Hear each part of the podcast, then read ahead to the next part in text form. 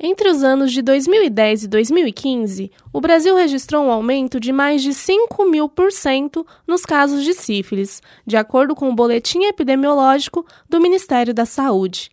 A incidência subiu de 1.249 casos em 2010 para 65.878 em 2015. A infecção é transmitida principalmente pela relação sexual sem proteção, ou da mãe para o filho durante a gestação ou parto. O diagnóstico pode ser feito rapidamente com teste disponível nas unidades básicas de saúde. Em entrevista à Rádio USP, Policardo Gonçalves da Silva, enfermeiro e mestre em ciências na área de tecnologia e inovação em enfermagem, pela Escola de Enfermagem da USP, em Ribeirão Preto, conta as principais causas para o crescimento da sífilis. Silva comenta ainda medidas que podem ser tomadas para amenizar o problema. Joyce, olha, principalmente pelo não uso dos insumos de prevenção né, disponíveis em toda a rede de atenção do SUS e muitas das vezes também o uso incorreto. O desconhecimento por parte da população sobre as formas de transmissão, que é a relação sexual e também, no caso, é, a transmissão da mãe para a criancinha, né, configurando a sífilis congênita. É muito comum também a gente perceber a não testagem da parceria sexual, isso é, é um fator assim, muito importante que a gente precisa falar e trabalhar muito.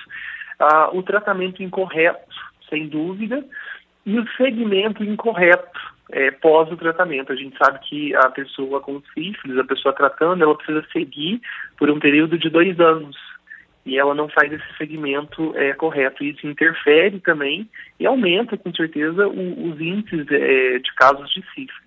Em caso de suspeita de infecções sexualmente transmissíveis, quais as medidas devem ser tomadas? É preciso procurar uma unidade de saúde né, para realizar um teste rápido de detecção.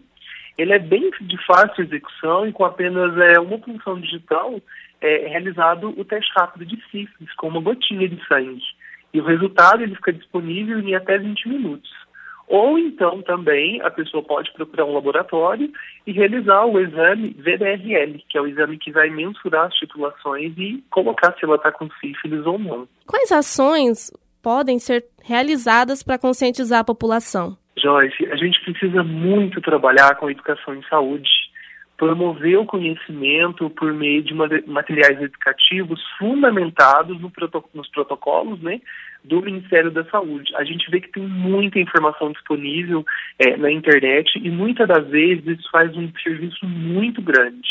É preciso a gente estar fundamentado nesses materiais para divulgar e com certeza para acessar material que realmente ele esteja validado e ele esteja fundamentado no Ministério o vídeo que nós construímos é, é, no meu mestrado, né, a gente observou cuidadosamente todos os princípios de um atendimento sigiloso, ético e com resolutividade. A gente procurou ainda é, relatar a importância né, do autocuidado, que o usuário precisa, então, é, desenvolver ao longo do atendimento. É, uma pessoa em acompanhamento, em um serviço, ele precisa acompanhar, ele precisa participar desse cuidado dele mesmo, ele se sente responsável e as chances é, de reversão, de cura, de boa resposta ao tratamento, ela acontece principalmente é, é, nesses casos que a pessoa participa desse autocuidado. É, nós colocamos também é, no, no, material educativo, né, fizemos a demonstração é, da colocação do preservativo masculino e feminino, e a gente nota que existe ainda muita dúvida já isso nesse contexto por parte dos usuários. É a colocação do preservativo incorreta, ele vai é, ocasionar a ruptura desse preservativo e a pessoa não vai estar protegida, né?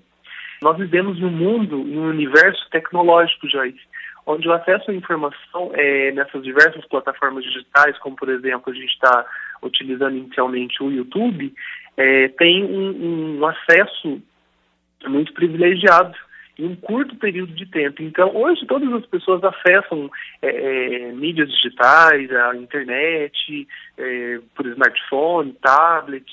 Então, a gente acredita que esse material nessas plataformas, inicialmente o YouTube, como eu coloquei, ele vai atingir assim massa, um grande número de pessoas e a gente espera que ele possa realmente é, ajudar nesse contexto de prevenção diagnóstico e também do tratamento da sífilis.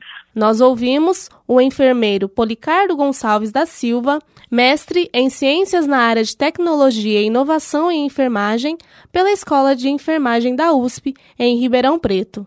Joyce Soares, da Rádio USP Ribeirão.